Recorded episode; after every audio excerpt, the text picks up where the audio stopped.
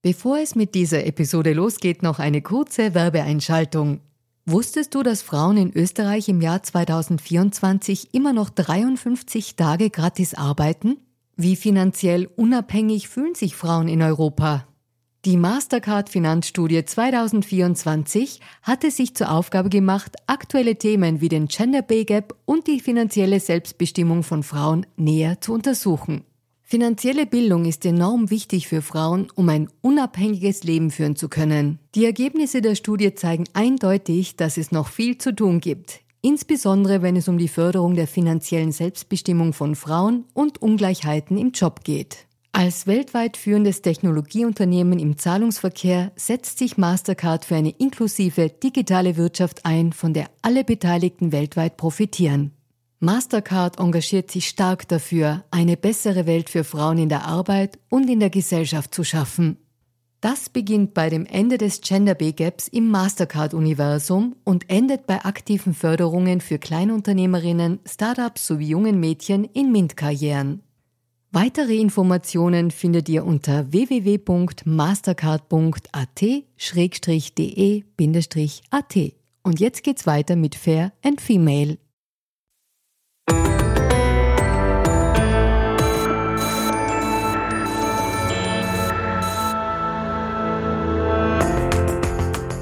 Hallo ihr Lieben, herzlich willkommen zu Fair und Female, dem Gesellschaftspodcast der kleinen Zeitung. Mein Name ist Barbara Haas, ich bin Journalistin und hoste diesen Podcast und heute sprechen wir darüber, wie sich das Leben so anfühlt, wenn man schwarz ist, wenn man eine Frau ist, wenn man eine Migrantin ist und seit kurzem auch alleinerziehende Mama oder seit kurzem noch nicht so lange und dazu auch noch eine sehr erfolgreiche Bühnenpersönlichkeit. Es geht um Rassismus, aber es geht nicht um Schuld oder nicht Schuld, es geht mehr um Verständnis und diese Zuweisungsdebatten sind nämlich oft ein bisschen langweilig, weil sie zu gar nichts führen. Also wir wollen ein bisschen ins Verständnis hineingehen und ich freue mich sehr, dass meine Gästin heute da ist und sich da voll gut auskennt. Herzlich willkommen, Anna Milva Gomez. Hallo Barbara, danke für die Einladung. Sehr gerne. Liebe Anna, ich möchte dich kurz vorstellen. Du lebst seit 2011, glaube ich, in Österreich, bist in Wien, eine der ganz großen Musical-Darstellerinnen von Mamma Mia, Sister Act, Mozart auch äh, gemacht. Also du warst auch schon bei Dancing Stars, hast 2017 auch als erste schwarze Frau, glaube ich, oder? Ich glaube schon. Ja, ich glaube schon. Ja, also ja. erste schwarze Frau, die da äh, auch mit dabei war und dich zum zweiten Platz hin getanzt. Du bist ursprünglich in Den Haag in den Niederlanden geboren. Deine Familie kommt aber von den Kapverden, also aus, aus Südafrika. West, und, Westafrika. Oh, mhm. schon erste große Fehler jetzt schon. Entschuldigung, Westafrika. Danke an meine Geografiekenntnisse. Alles gut. Westafrika. Und hast ein, ein mehrfache Schritte der, in deiner Biografie von Niederländisch, dann Deutsch zu lernen. In, in Deutschland warst du, hattest du Engagements, dann in Wien dann wieder ein bisschen weniger piefkisch zu sein. Man hört es noch immer ein bisschen raus.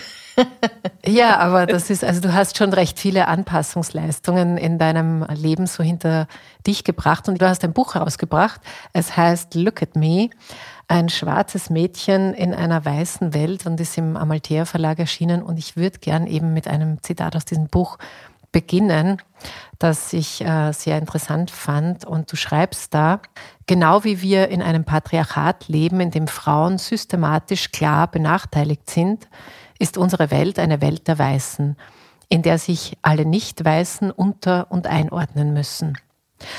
Anna, wenn ich dich jetzt ein bisschen provokant frage, warum denkst du denn, glauben weiße Menschen, dass sie was Besseres sind? Hm. Interessante Frage. Ich glaube nicht so sehr, dass Menschen das aktiv denken. Das ist das System, das so aufgebaut ist. Also wenn du geboren bist in Holland und du bist weiß, hast du ein ganz anderes Leben, erfährst du ganz andere Sachen als zum Beispiel ein Mädchen, der aus den Kapverden kommt. Das ist sehr interessant. Natürlich, das Problem ist halt, wenn du die Erfahrung nicht hast, dann weißt du es auch nicht. Es hat auch ein bisschen mit Kolonialismus zu tun. Die, die Niederlanden, die waren da ganz vorne, die haben da ganz viele verschiedene äh, Länder erobert damals und ähm, viele Menschen vers äh, versklavt. Sagt man das so? Versklavt, versklavt ja, genau. ähm, und ich glaube, das, ist, das liegt noch tief in den DNA drin, so wie der, der Versklavten und die Kolonianer. Ich weiß nicht genau, wo das herkommt. Das, es gibt ganz verschiedene Optionen oder ähm, wie Leute das so sehen. Äh, das kann vielleicht, mit, das, das hat vielleicht mit Religion zu tun. Ganz ehrlich, es ist eine ganz, ganz schwierige Frage zu beantworten. Aber es ist halt so, dass du eine ganz andere Erfahrung hast von mhm. Anfang an. Du bist ja eben in den Niederlanden aufgewachsen, eben auch teilweise als einziges schwarzes Mädchen in einer weißen Mehrheitsgesellschaft. Und vielleicht, ich bin darüber gestolpert in deinem Buch über eine Tradition, die sehr hochgehalten wird, wo, und mittlerweile ist sie zwar umstritten, aber ich glaube, es gibt sie Immer noch? Es gibt, äh, ich glaube, du redest von Sinterklaas. Ja, genau. Ja, genau. Ja, Vielleicht genau. magst du mal kurz sagen, was da überhaupt passiert. Ja, Sinterklaas ist ein Feier. Äh, das ist einmal im Jahr, ist ein großer weißer Mann, der einmal im Jahr nach Holland kommt mit seinem Riesenschiff und er hat seine Knechten dabei. Und jahrelang waren das Menschen, die sich einfach schwarz angemalt haben. Das ist seit, ich glaube, so 20, 30 Jahren ist es ein Problem und gab es viel Feedback auch von den äh, äh, Immigranten. Äh, die haben sich gewehrt, weil es dann doch sehr rassistisch ist, weil wenn du weiß bist und dich schwarz anmalst mit roten Lippen und einer Afroperücke und rumblödelst und du bist ein Knecht, ähm, das ist dann schon ein Problem. Mhm. Seit ein paar Jahren hat sich da vieles geändert in Holland, aber für mich war das ganz normal. damals. Es war ein Fest für Kinder. Also der kam immer äh, in unsere Klasse rein und ähm, hat äh, Geschichten erzählt. Es gab immer Süßigkeiten. Ähm, aber trotzdem hatte ich immer dieses komische Gefühl, warum schaut er genauso aus wie ich und will er Kontakt zu mir haben und warum, wenn er weggeht, glauben die Kinder, dass ich Swarte Piet bin. Mhm. So, so, so, heißt, er. Ja. ja. So, wie gesagt, da hat sich vieles geändert in Holland. Mittlerweile, ähm, naja, es gibt natürlich Leute im Süden, die, die gerne diese Tradition weiter äh, feiern möchte. Aber es gibt auch viele Leute, mittlerweile, äh, also ich war schon lange nicht mehr in Holland, aber äh, die sich jetzt bunt anmalen oder mit Punkte oder was auch mhm. immer. Weil die dann doch verstanden haben, dass es sehr rassistisch ist. Mhm. Und ähm, zum Glück wird das denn in ein paar Jahren gar nicht mehr geben, hoffentlich. Ja. Aber es ist halt schon so, diese Erzählung, auch in, in dem Fall, also dieser weiße Mann ist ja da, wie bei uns, der Nikolaus. Ja. Also es ist eben der weiße Mann, der das Gute bringt und der ein bisschen nicht so ganz ernst zu nehmen ist, ist in dem Fall dann dieser Schwarze Beat. Ja, genau. ja. Du kannst das besser aussprechen als ich. Man kann es vielleicht ein bisschen vergleichen mit, äh, mit eurem Krampus. Ja. Weil Krampus, das, der kommt dann auch und der droht auch die Kinder, die irgendwie mitzunehmen irgendwo ja, hin. Genau, ja, der genau, ist halt sozusagen die Drohgebärde, aber der ist, der ist wie so ein Teufel. Genau. Ja, da gibt's also, aber hier ist es auch ganz klar verteilt. Es gibt eine gute Seite ja. und eine nicht gute Seite. Genau, genau. Und wenn man jetzt den Krampus mit dem, du musst nochmal sagen, wie der heißt. Swarte Piet. Danke. Vergleichst, dann ist es ja auch ganz eindeutig negativ. Sehr. Ja. ja. Naja, ähm, negativ war es früher. Ähm, ich glaube, so in, in, den 70er hat es sich dann geändert, weil äh, Holland natürlich ganz viele Kolonien hat. Haben viele schwarze Bieten haben ihre Akzent zum Beispiel, die haben dann immer so komisch gesprochen. Die haben dann einen Akzent aus Surinam genommen oder Curaçao. Mhm. Ähm, das war ganz eindeutig, wenn, wenn man so spricht, dann weißt du genau, ah, okay, Mhm. Diese Person kommt aus Surinam. Und das hat natürlich noch schlimmer gemacht, weil die, die Kinder, die, äh, also die Immigrantenkinder aus Surinam haben sich immer natürlich angesprochen gefühlt. Und, ähm, und die waren auch immer, die waren immer blöd. Die haben immer auf, auf Tische gestanden und äh, wie ein Clown haben sie sich verhalten. Und das war wirklich, wirklich nicht so schön. Mhm.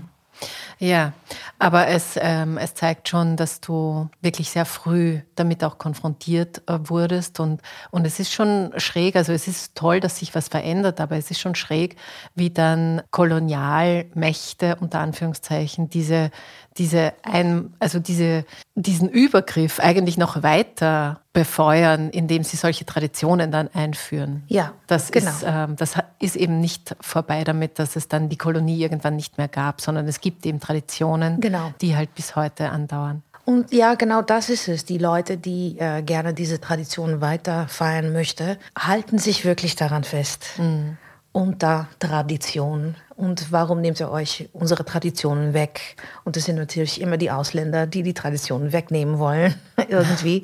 Und es ist sehr, sehr interessant, dieses ähm, Gespräch mitzubekommen jetzt hier in Österreich. Wie nimmst du es denn wahr jetzt bei uns hier in Österreich? Also du bist nach Deutschland zuerst äh, gegangen für eine Produktion für AIDA, genau. auch ein schwarzes Mädchen. ja, genau. Und hast dort äh, viele Jahre im Ensemble das äh, gespielt und bist dann eben erst viele Jahre später nach Österreich. Und jetzt bist du aber schon lange hier, schon elf, zwölf Jahre. Ja. Und Wer hätte das gedacht? aber wie nimmst du die, die Diskussion zum Thema Rassismus denn in Wien wahr? Wie geht es dir damit? Es ist sehr interessant hier in Wien. Es ist eher passiv-aggressiv. Es ist nicht so in your face. Das macht es im Alltag halt ein bisschen schwieriger, weil du natürlich nicht genau sagen kannst, aha, das ist es. Nein, es ist einfach ein Gefühl, ein Gespür. Es sind manche Sätze, die einfach mal so rausspringen, was, dass du denkst, oh, das, das war eigentlich ein bisschen hart. Aber es ist immer gut äh, gemeinte Schmähs, die so rauskommen.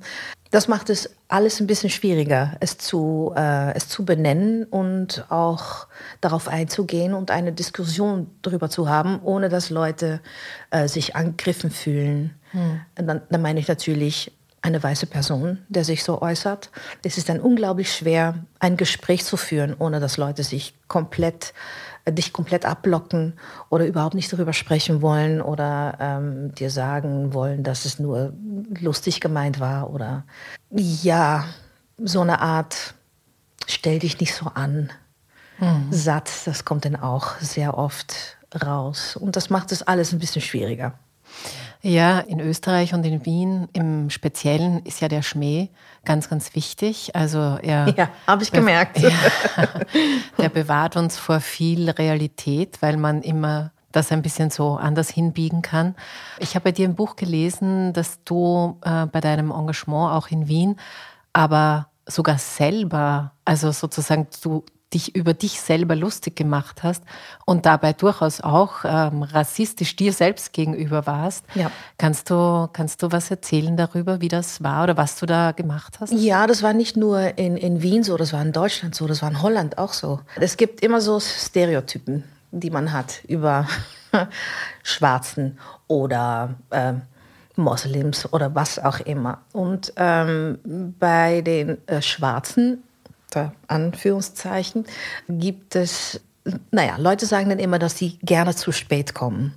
Das ist dann wirklich, das ist einer meiner Pet Peeves. Also ich weiß nicht, wie das ist ja. auf, auf, Deutsch, aber ich hasse es, zu spät zu kommen.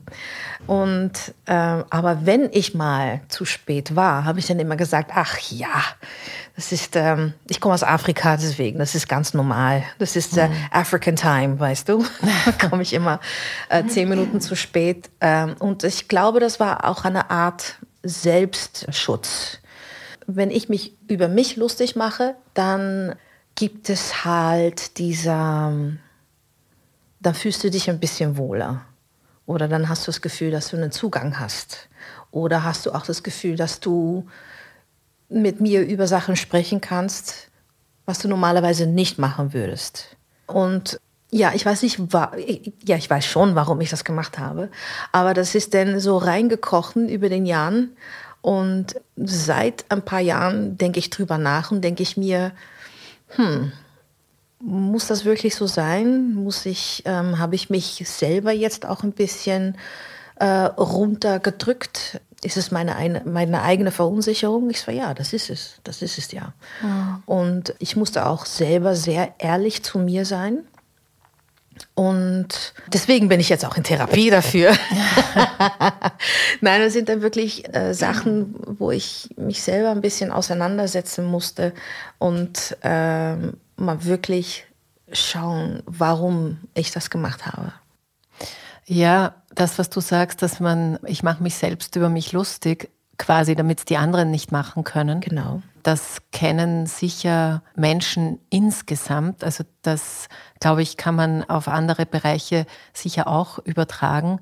Aber das, was du gesagt hast, du musstest dich mit dir selbst auseinandersetzen. Ich glaube, es war der Sommer 2020, wo der Tod von George Floyd um die Welt ging und auch diese große Black Lives Matter Bewegung auch mit ausgelöst hat, äh, Corona hin oder her. Mhm. Und das hat bei dir auch was ausgelöst? Ja, das war ein Riesenauslöser. Ich saß da auf der Couch mit, mein, mit meiner Tochter. Sie war ein paar Monate alt und meine Eltern waren auch bei mir im Lockdown.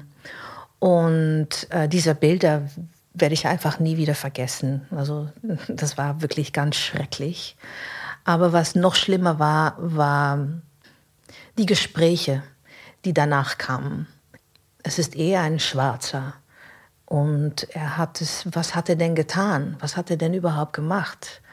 Ähm, und schau mal seine, seine Geschichte an. Was hat er denn vorher schon gemacht? Das war ganz eindeutig sehr, sehr rassistisch und sehr in your face. Und sogar meine eigenen Freunde und Kollegen haben solche Sachen erzählt oder gefragt. Und dann habe ich wirklich gemerkt, wie tief das eigentlich bei uns allen äh, liegt. Und ich habe dann richtig Panik bekommen, weil ich dachte, ich kann meine Tochter nicht beschützen für sowas. Ähm, ich musste in meinem Leben schon vieles erleben und ich habe alles weggedrückt. Meine Eltern haben auch vieles erlebt und wollten nicht darüber sprechen. Wir, wir haben äh, bis heute, also ich, ich versuche wirklich mit meinen Eltern ein bisschen ähm, ähm, drüber zu sprechen, was die denn alles erlebt haben, weil die haben mir nie was erzählt. Und ähm, äh, wir, wollen, wir wollten dich nie, äh, wir wollten dich beschützen und äh, nie damit belasten mit Sachen, die, mhm. die, die die denn damals erlebt haben. Aber für mich ist es halt so, wenn ich nicht davon weiß, dann gibt es auch nicht. Mhm. Aber das stimmt nicht, weil mein Gefühl sagt, irgendwas stimmt nicht.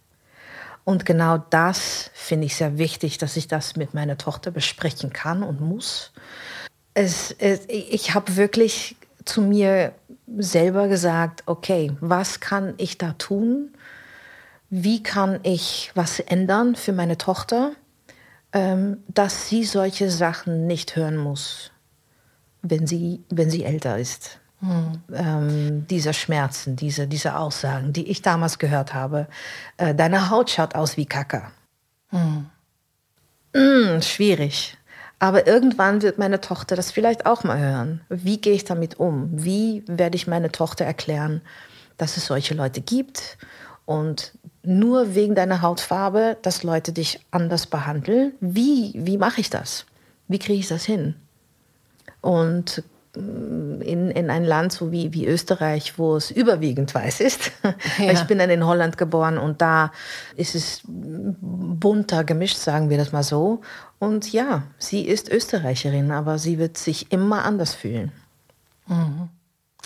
Das, was du jetzt sagst, das man braucht auch die Geschichten von anderen und von der eigenen Familie, um das einzuordnen. Also das ist sozusagen, das alles wegzuwischen, das ist auch nicht, nicht gut oder nicht hilfreich. Du hast ja auch bei deinen quasi Diskriminierungserfahrungen, haben deine Eltern gesagt, ja, quasi jetzt komm jetzt stell dich nicht so an oder du willst doch wohin kommen, also nimm es halt in Kauf. Hat dir das in dem Moment trotzdem geholfen? Also zu sagen, okay, ähm, meine Eltern hören mir zu, aber sie unterstützen mich im Sinne von, naja, tu weiter? Oder ist das etwas, was dir schon auch, was irgendwie wehgetan hat? Es hat wehgetan. Weil ich weiß noch, dass allererst, das, das allererste Mal, dass ich mit meinem Vater über Rassismus gesprochen habe, als ich dann ein bisschen älter war, Das war, als ich dann nach Deutschland gezogen bin und das erste Mal mit African Americans zusammengearbeitet habe. Ähm, Amerikaner sind ein bisschen anders. Sie haben natürlich in den 50er Jahren vieles erlebt. Ähm, man kriegt das sofort mit in der Schule und Bürgerkrieg und alles Mögliche. Ich sage dann immer, they have a chip on their shoulder. Das ist immer, die sind einfach anders. Schwarze Europäer haben diese Geschichte nicht so richtig. Also es ist ein bisschen anders für uns. Und ich habe dann zum ersten Mal mit African Americans zusammengearbeitet und was die ab und zu mal gesagt haben, ja, äh, zum Beispiel unser Company Manager damals, wir hatten eine, ein Meeting und sie hat dann gesagt, yes, um, uh, you people need to understand that und die sind durchgedreht. Was meinst du mit you people? Und das war so richtig negativ und ich habe ich hab komplett verstanden, was sie, was sie meinte, also mhm. die, die, die deutsche äh, Company Managerin. Aber ich habe auch verstanden, was die sagen wollten. Aber das war so, da war so ein, ein Disconnect an Kommunikation. Nur weil sie gesagt hat, you people need to understand, you people. Mhm. Was?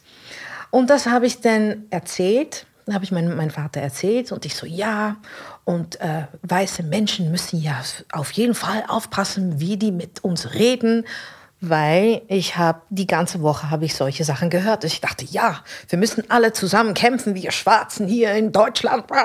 Und mein Vater hat dann gesagt, Anna, ähm, es tut mir leid, aber äh, so habe ich dich nicht erzogen. Ich will sowas aus deinem Mund nie wieder hören. Bam, sofort. Und ich so, wow. So, wir sind nach, nach, nach Europa gekommen für ein besseren, äh, besseres Leben.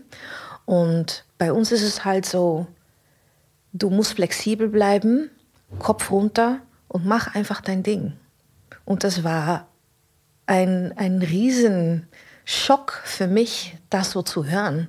Und dann habe ich verstanden, ah ja, das ist, es ist auch anders. Es ist auch anders für meine Eltern. Meine Eltern sind in den 80er nach Europa gekommen und keine Ahnung, was sie alles erlebt haben, aber die wollten einfach nur ein besseres Leben. Und das heißt, alles, was dir passiert, einfach Kopf runter und durch, weil du hast dein Kind zu Hause, du hast deine Frau daheim, die müssen essen. Punkt. Und da ist nichts wichtig. Aber das ist ja etwas, was andere migrantische Generationen, glaube ich, immer auch haben, dass die nächste Generation, also wie soll man sagen, dieses, dieses Motto der Dankbarkeit, also immer schön dankbar sein, das ist sozusagen das Einzige, was einem zusteht, wenn man als mm, Migrant oder Migrantin in ein Land kommt. Und alles andere darf man nicht kommentieren das ist halt für die nächste Generation schon weniger wahr. Ja. Weil man, wie soll man sagen, also ich kann es mir jetzt überhaupt nicht vorstellen, weil ich bin ja keine Migrantin, aber ich stelle es mir vor und ich höre das auch, auch von, von Menschen, die aus dem ehemaligen Jugoslawien oder aus der Türkei, wo die Kinder und die Kindeskinder dann einfach eine andere Kraft haben, weil sie sagen, nein, ich kann, ich muss nicht immer nur dankbar sein.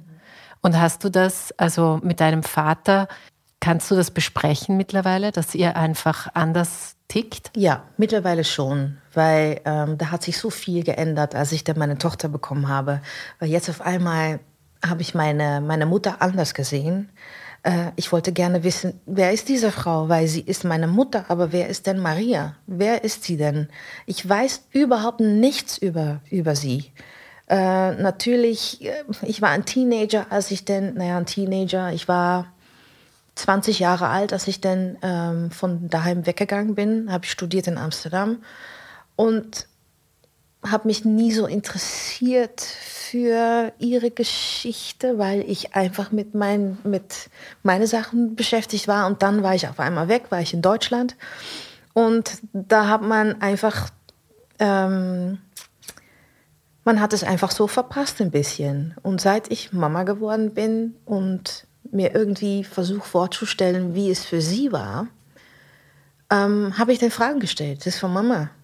Äh, war Papa dein erster Freund oder wie schaut's aus? Na, das sind denn ihr Gesicht war wirklich auf Schock und dieses na wie, wie kannst du nur? Aber sie wollte gerne über ihre Geschichte erzählen und ich habe auch vieles erfahren und auch über meinen Vater Und das fand ich so interessant. Und dann habe ich auch wirklich verstehen können, warum die so ticken, wie die jetzt ticken.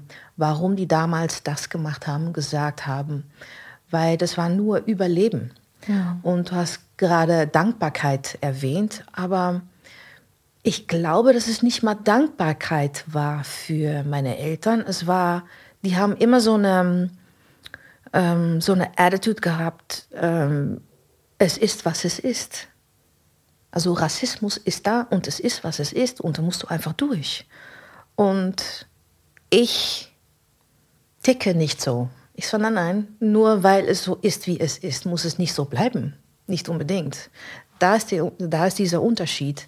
Weil ich glaube, dass meine Eltern auch keine Zeit dafür hatten, sich also sich auseinanderzusetzen, wie es in, in die Welt einfach so ist. Nein, warum? Hm. Wir müssen arbeiten. Das ist viel wichtiger. Meine Tochter braucht irgendwas zum Essen. Ist viel wichtiger. Wie es mir damals ging als kleines Mädchen, war in dem Moment nicht so wichtig. Weil es ist diese andere Generation. Das ging nur um Überleben, weiter, weiter, weiter. Und bestimmt haben die damals auch einen Burnout gehabt. Aber Burnout, was ist das? Burnout, Depressionen, was ist das? Das wussten die damals gar nicht. Ähm, und es ist sehr interessant, jetzt wo ich diese Gespräche mit meinen Eltern habe, ähm, wie, wie die sich jetzt auch ein bisschen geändert haben. Das ja. ist echt sehr interessant. Sehr interessant. Natürlich merke ich denn, okay, jetzt müssen wir aufhören, das wird ein bisschen zu viel. Aber ähm, ja, wie ich lebe und wie ich, äh, wie ich so im Leben stehe und wie ich auch mit meiner Tochter, ähm, wie ich das mache mit meiner Tochter, ist ganz anders. Ganz anders. Und ich sehe, dass meine Mom uns denn so beobachtet und ab und zu mal einfach mal Tränen in den Augen hat, weil sie glaubt, wow, ich hatte damals viel mehr Stress im Kopf. Und warum eigentlich? Wofür? Ich hatte, ich, ich hatte nie das Gefühl, dass ich immer, dass ich Zeit für dich hatte ähm, wie du mit deiner, Doch mit deiner Tochter so sprichst und wie, wie offen und wie ist für ja, aber damals hast du dir die Zeit nicht genommen, weil du wirklich geglaubt hast, dass das so ist, mhm. because it is what it is. Aber das ist nicht so, Mama. Mhm. Ja, aber das ist schön, dass ihr euch da jetzt noch mal anders kennenlernt. Und wenn ich das richtig verstanden habe, dann ist es schon auch seit der Geburt deiner Tochter nicht nur, dass sich dein Leben verändert hat, äh, komplett, wie das, glaube ich, immer so ist. Wenn man ein Kind bekommt, kann man sich vorher gar nicht vorstellen, was nachher alles anders ist. Mhm, das wissen nur Eltern. das ist äh, eines der bestgehütetsten Geheimnisse. Kann man vorher nicht verraten. Also Nein. kann man erzählen, aber wird niemand verstehen. Nein aber dass es auch etwas noch für dich verändert hat hinsichtlich dieser, dieser Stärke, die du ihr da auch mitgeben möchtest, mhm. oder? Also, ja, wenn, auf jeden Fall. Ja. Auf jeden Fall. Ich, ich bin sehr stolz darauf, zu sagen zu können, dass ich glaube, ich, äh, ich bin die Generation, also die, die nächste Generation, der wirklich Veränderung möchte. Was da, was da normal ist und Normalität äh, ist kulturell gesehen auch. Das muss nicht immer so sein. Man kann es ändern, man muss es ändern. Und du wirst einfach ein besserer Mensch. Mhm. Weil es ist so hart. Es ist so knallhart, was unsere Eltern damals erlebt haben. Es muss nicht so sein. Aber also äh, du hast eben ein, bist anders aufgewachsen, aber du hast auch viel, viele Hürden überwinden müssen im Laufe deiner Karriere. Also man muss sich das vielleicht ein bisschen zur Erklärung noch vorstellen. Als Musical-Darstellerin, als Musical-Sängerin und Tänzerin hat man nicht eine fixe Anstellung für, ich habe einmal einen Job gepitcht und den habe ich dann Gott sei Dank für immer, sondern das sind kurzfristige Verträge. Länger als ein Jahr, glaube ich, ist nicht üblich. Nein, überhaupt nicht. Das heißt, man muss als Frau funktionieren, äh, man muss gut ausschauen, man muss ähm, schauen, dass man die Stimme bleibt, dass das alles so ist, dann sind diese Produktionen unterschiedlich, unterschiedlich ähm, erfolgreich, aber man muss sich immer wie, wieder bewerben sozusagen. Ja, ja. Und ich habe gelesen, dass du einen dir einen sehr guten Ruf und ein sehr gutes Standing schon erarbeitet hattest, aber dieses eine, diese, dieser eine Moment, dass der immer für dich schwierig sein wird oder war, lange Zeit, nämlich eine Audition? Immer noch. Es wird, es wird schwieriger und schwieriger mit den Nerven. Und eine Audition ist sozusagen dieses Bewerbungsvorsingen. Genau. Warum denkst du, ist das so eine unsichere, eine unsichere Situation für dich? Eine Audition, meinst Ja. du? Du hast ein paar Minuten, um dich vorzustellen. Ähm, einfach da reinzukommen, dein Song richtig und gut zu singen und dann hoffst du, dass du einen Job bekommst. Die paar Minuten sind das Schlimmste überhaupt. Also, das, also ich, ich mag es. Ich kenne, ich, ich kenne Leute, die es lieben, Auditions zu machen, aber ich finde es wirklich schreck, echt schrecklich. Mittlerweile ist es so schlimm, dass ich wirklich das Gefühl habe, okay, die meisten Leuten wissen, wer ich bin, wissen auch, was ich kann. Aber in diese drei Minuten muss ich das auch mal zeigen. So fünf, sechs, sieben, acht und mach. Und ich glaube, das ist eher so ein, ein, ein Gehirnding. Ich mache mich einfach verrückt. Weil ich kriege Blackouts. Ich weiß meinen Text nicht mehr, kann dann überhaupt nicht mehr sprechen oder singen. Fang an zu zittern, muss die Schuhe ausziehen. Während ich spreche oder singe, fängt mein Lip an zu, zu. Ich sage, das ist schrecklich. Das ist wirklich schlimm. Äh, Und ich habe mit Kollegen gesprochen, die auch länger im, im Business sind. Die haben genau das Gleiche. Weil jetzt auf einmal musst du dich, muss ich ständig mal beweisen und beweisen. Und das Team, ich habe das Glück natürlich, dass ich viel in Wien gemacht habe und das Team ist immer gleich und die wissen, wer du bist. Aber das ist dann, äh, da kommen Leute aus den USA oder aus London, die dich noch nicht kennen. Und dann spürst du, okay, jetzt muss ich auch gut sein, weil sonst müssen die Leute hier in Wien zu sehr für mich kämpfen, weil die, die glauben, war, warum ist diese Frau hier? Die kann doch nichts. kann doch nichts. Aber es wird, es wird mit der Zeit besser, weil du eben einen, einen sehr guten Ruf ähm, schon hast. Du hast wirklich äh, schon viele, viele Produktionen gemacht. Rebecca habe ich vorher vergessen. Aber ich wollte noch was anderes sagen, weil du hast zum Beispiel bei Mama Mia auch zum ersten Mal eine schwarze Donna gespielt. Also Ja. sozusagen eine Figur, die immer weiß war, weil keine Ahnung, Meryl Streep. Streep. Ja, genau. Schau genauso aus wie die Meryl. Und du hast da schon auch irgendwie Marker gesetzt. War dir das in dem Moment klar oder bewusst, dass du hier, also ich stelle es mir deswegen interessant vor, weil man ist ja ein Mensch insgesamt. Man ist ja nicht seine Hautfarbe und dann ist man noch der Bühnenmensch, der irgendwie was drauf hat, sondern man ist ja eines. Und wenn dann sowas passiert, wie eigentlich eine Rolle, die immer weiß besetzt war, wird jetzt mit, äh, mit dir, mit einer schwarzen äh, Frau besetzt. Wie sehr genießt du diesen Meilenstein? In dem Moment, wo ich den Jobangebot bekommen habe, habe ich erstmal die Krise bekommen. Und ähm, es ist so lustig, wenn, äh, dass du jetzt gerade Mama Mia erwähnst. Ich kann mir überhaupt nichts mehr erinnern. Von die an, also anderthalb Jahren haben wir es gespielt, weil ich habe letztlich habe ich noch die äh, meine mein Score, Underscore und die Texte habe ich äh, habe ich gefunden und ich habe da reingeblättert. Ich dachte, habe ich das alles gesagt? Habe ich das alles gesungen? Ich habe selber nicht daran geglaubt, dass ich es konnte. Ich stand da auf der Bühne mit Susan Meyer und Jacqueline Braun, die beide zehn Jahre älter sind als ich. Und die haben meine beste Freundin gespielt. Meine Tochter auf der Bühne war eine Asiatin.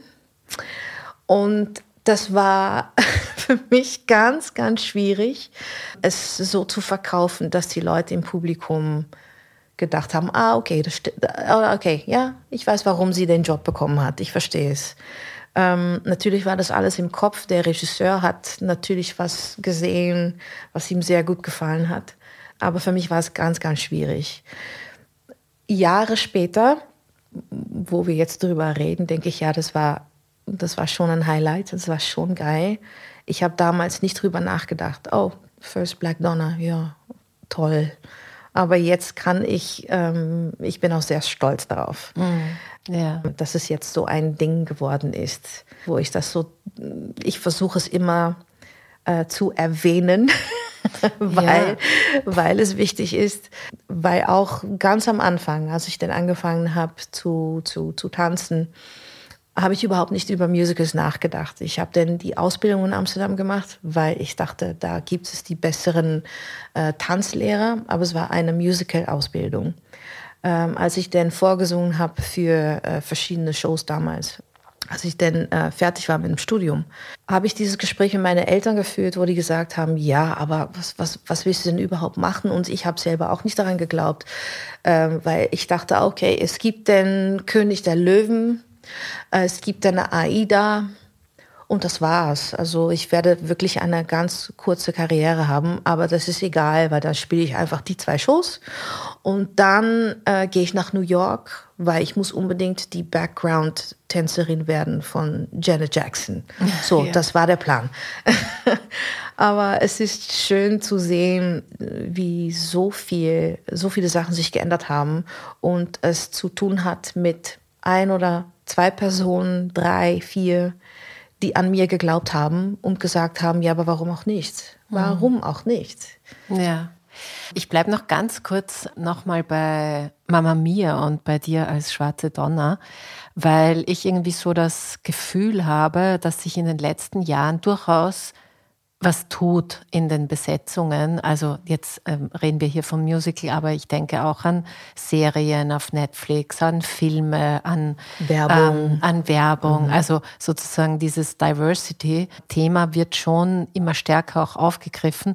Und andererseits denke ich mir dann, ich weiß nicht, ob du, du hast es wahrscheinlich auch mitbekommen, Disney wollte eine schwarze Ariel Oh, ähm, ja. Und, ähm, und plötzlich äh, merkt man, wie so die Welle der Empörung losgeht. Und ich denke mir halt dann, hey, das ist ja doch, äh, das war doch immer eine Märchenfigur, das ist ja wurscht, ob die jetzt schwarz oder weiß oder asiatisch oder was auch immer ist. Und die, die Frage, die ich mir ein bisschen stelle und dir jetzt auch stelle, ist, ist es manchmal ein bisschen so ein Vokes-Thema, also so eine mehr oder weniger kleine Schicht, die sich ganz, ganz stark mit dem Thema Diversity und äh, Antidiskriminierung beschäftigt, während so diese große Mehrheit eigentlich davon gar nichts wissen will? Oder wie, wie erlebst du es? Ich glaube, dass dieses Thema Diversität und dann sprechen wir jetzt auch von Frauen, People of Color, Leute mit einer Disability, LGBTQ-Community. Ich glaube, dass, dass es sehr, sehr stark nach vorne kommt, was ich auch gut finde. Aber es gibt wirklich viele, viele Menschen, die glauben, dass ihnen irgendetwas weggenommen wird. Und genau darum geht es. Weil jetzt auf einmal, warum ist dieser Schwarze jetzt im Fernsehen? Und warum ist dieser Moderator jetzt im Fernsehen? Warum? Warum? Äh, warum nicht? Weil wir leben jetzt in einer bunte Gesellschaft, aber du wirst es nicht jedes Mal sehen. Aber was ist das? Was ist das genau? Ich glaube, dass Leute sehr hängen an Traditionen und wie Leute lieben keine Veränderung. Mhm. Viele Menschen mögen und, keine Veränderung. Und ich glaube, du hast jetzt eher einen, einen extrem wichtigen Punkt schon angesprochen, weil ja, natürlich geht es darum, was herzugeben. Also wenn mehr Frauen in, keine Ahnung, im öffentlichen Leben oder in Positionen sind, ja, dementsprechend weniger Männer. Und wenn mehr äh, People of Color, dort sind dementsprechend weniger Weiße. Ja. Also, also natürlich ist, ist, es auch etwas, was man, es, es hat was mit Hergeben zu tun. Ja. Was aber schon schön wäre, der Gedanke ist, zu sagen, aber wenn es gerechter verteilt wird, alles, mhm. dann ist es wahrscheinlich auch ein besseres Ergebnis sozusagen. Also genau. es ist ja es kann doch niemand glauben, dass Kolonialisierung und Patriarchat irgendwie mhm. echt eine gute Idee sind, oder? Nein, und das ist genau dieser, dieser White Privilege. Ähm, einfach nicht verstehen, warum dieser Punkt so wichtig ist. Das ist einfach, weil deine Welt ist einfach so, wie es ist. Und warum muss ich jetzt, warum muss es, muss es sich alles jetzt ändern?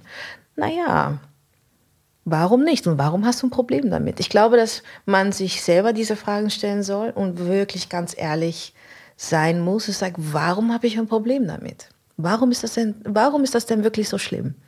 Ganz tief schauen in dich selbst.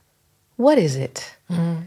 Das finde ich sehr interessant. Ja, ich finde das auch interessant. Ich würde dir gerne noch eine Frage stellen zum Thema, weil du eben auch lange Zeit dir gedacht hast, so ist die Status quo ist so und ich muss schauen, dass ich irgendwie durchkomme, aber ich kann das nicht thematisieren. Und wir haben über, eben über George Floyd jetzt schon kurz gesprochen, dass das schon irgendwie so ein Punkt war. Was würdest du denn sagen? Was ist anstrengender? Dieses passive Wegdrücken mhm. oder dieses aktive Ansprechen? Mm, ich glaube, weil ich es jetzt mittlerweile öfters aktiv anspreche, ist es ein größeres Thema geworden für mich. Und äh, habe ich auch gemerkt, wie ähm, traumatisierend es auch war für mich oder ist. Und gleichzeitig darüber zu sprechen und gleichzeitig zu, zu kassieren, also Energie, die ich bekomme von Leuten, wenn ich es anspreche, und gleichzeitig heilen, ist viel, viel schwieriger. Aber das ist der einzige Weg, eine, eine, eine Lösung für mich zu finden und die Situation zu verbessern. Mhm. Ich kann nicht mehr passiv bleiben. Das geht nicht. Das geht nicht. Und das, äh, und, und das ist leichter, weil man es wegdrückt und das war für mich normal. Aber diese, diese, das soll nicht normal sein. Diese Normalität, throw it out, trash it. ja, also Veränderung braucht halt mehr Energie und es ist schmerzhaft, aber. Und wie geht es dir mit der Heilung? ich heile jeden Tag noch. Wie gesagt, mit Therapie, mit äh, vielen Büchern und viel mit, mit Freunden darüber zu sprechen, auch äh, People of Color, weil ich habe das Gefühl, dass meine Generation, dass wir viel, viel, viel lernen und ähm, auch unsere Plattform benutzen, um uns auszudrücken und äh, auch diese Veränderung brauchen, dass es wichtig ist und dass wir das durchziehen. Ja, ja, das ist super. Ich finde auch, dass das wichtig ist, dass ihr das durchzieht und wir vielleicht noch dazu. Ich habe noch eine Frage, weil wir ja begonnen haben mit, diesem, mit dieser komischen Idee, dass weiß, warum weiße Menschen glauben, dass sie was Besseres sind. Sie sind ja jedenfalls mal nicht mehr. Also es gibt ja auf der Welt mehr Menschen aus Afrika oder aus Asien mhm. im Gegensatz zu Europa oder Nordamerika. Ich glaube, das Verhältnis ist eine Milliarde zu sechs Milliarden oder sowas in der Richtung. Ja, aber wenn du auf der Straße gehst. Ja. Nein, also es gibt ja. äh, sechs Milliarden ja. von afrikanischen und asiatischen Menschen. Aber das, was du auch von den Niederlanden erzählt hast mit der Kolonialisierung und dieses sozusagen Macht über jemand anderen sich zu holen und deswegen zu glauben, dass man irgendwie besser ist oder mehr wert ist, das ähm, hält sich, glaube ich, echt noch sehr, sehr stark in den Köpfen. Und es gibt so ein Buch, das heißt unsichtbare Frauen. Und da wird sozusagen an ganz vielen Studien kommt da raus, dass Frauen, wenn es darum geht, Crashtest Dummies zu bauen, immer für Männer gebaut wird oder dass zum Beispiel Seifenspender immer für weiße Hände gebaut werden. Und äh, wenn eine schwarze Hand darunter ist, dann kommt keine Seife, weil die Programmierung wurde von jemand Weißem gemacht, der nur weiße Menschen in ja. seinem Kopf hat. Ja. Also es ist es ist nicht nur die Kolonialisierung, die ja schon also mehr oder weniger vorbei ist, hm, aber es ist eben heute auch noch, weil Silicon Valley ist voller weißer Männer mhm. und die bauen unsere Systeme. Ja, genau. Und was mich so zum Abschluss noch interessieren würde, wäre, was denkst du denn, wie kann man denn diesen Rassismus aus, aus den Köpfen bringen? Also das, wo man jeden Tag jemanden begegnet, vielleicht ein Vorurteil hat, auch selber natürlich. Und wie, ja, wie wird es denn besser? Hm. Das ist sehr interessant. Ich habe sehr lange geglaubt, dass wenn du viel darüber redest und viel Information verbreitest, dass es dann besser wird. Ich habe keinen Einfluss auf, was Leute denken oder ähm, was die wollen. Und ich habe auch gelernt, dass es nicht geht um warum ich, ich habe immer diese ähm, Validation gebraucht. Mhm. Wie sagt man das auf Deutsch? Validation? Ähm, ja, aber, ähm, ähm, Bestätigung. Ja, Bestätigung. Ich glaube, dass ich immer diese Bestätigung gebraucht habe, auch als Kind.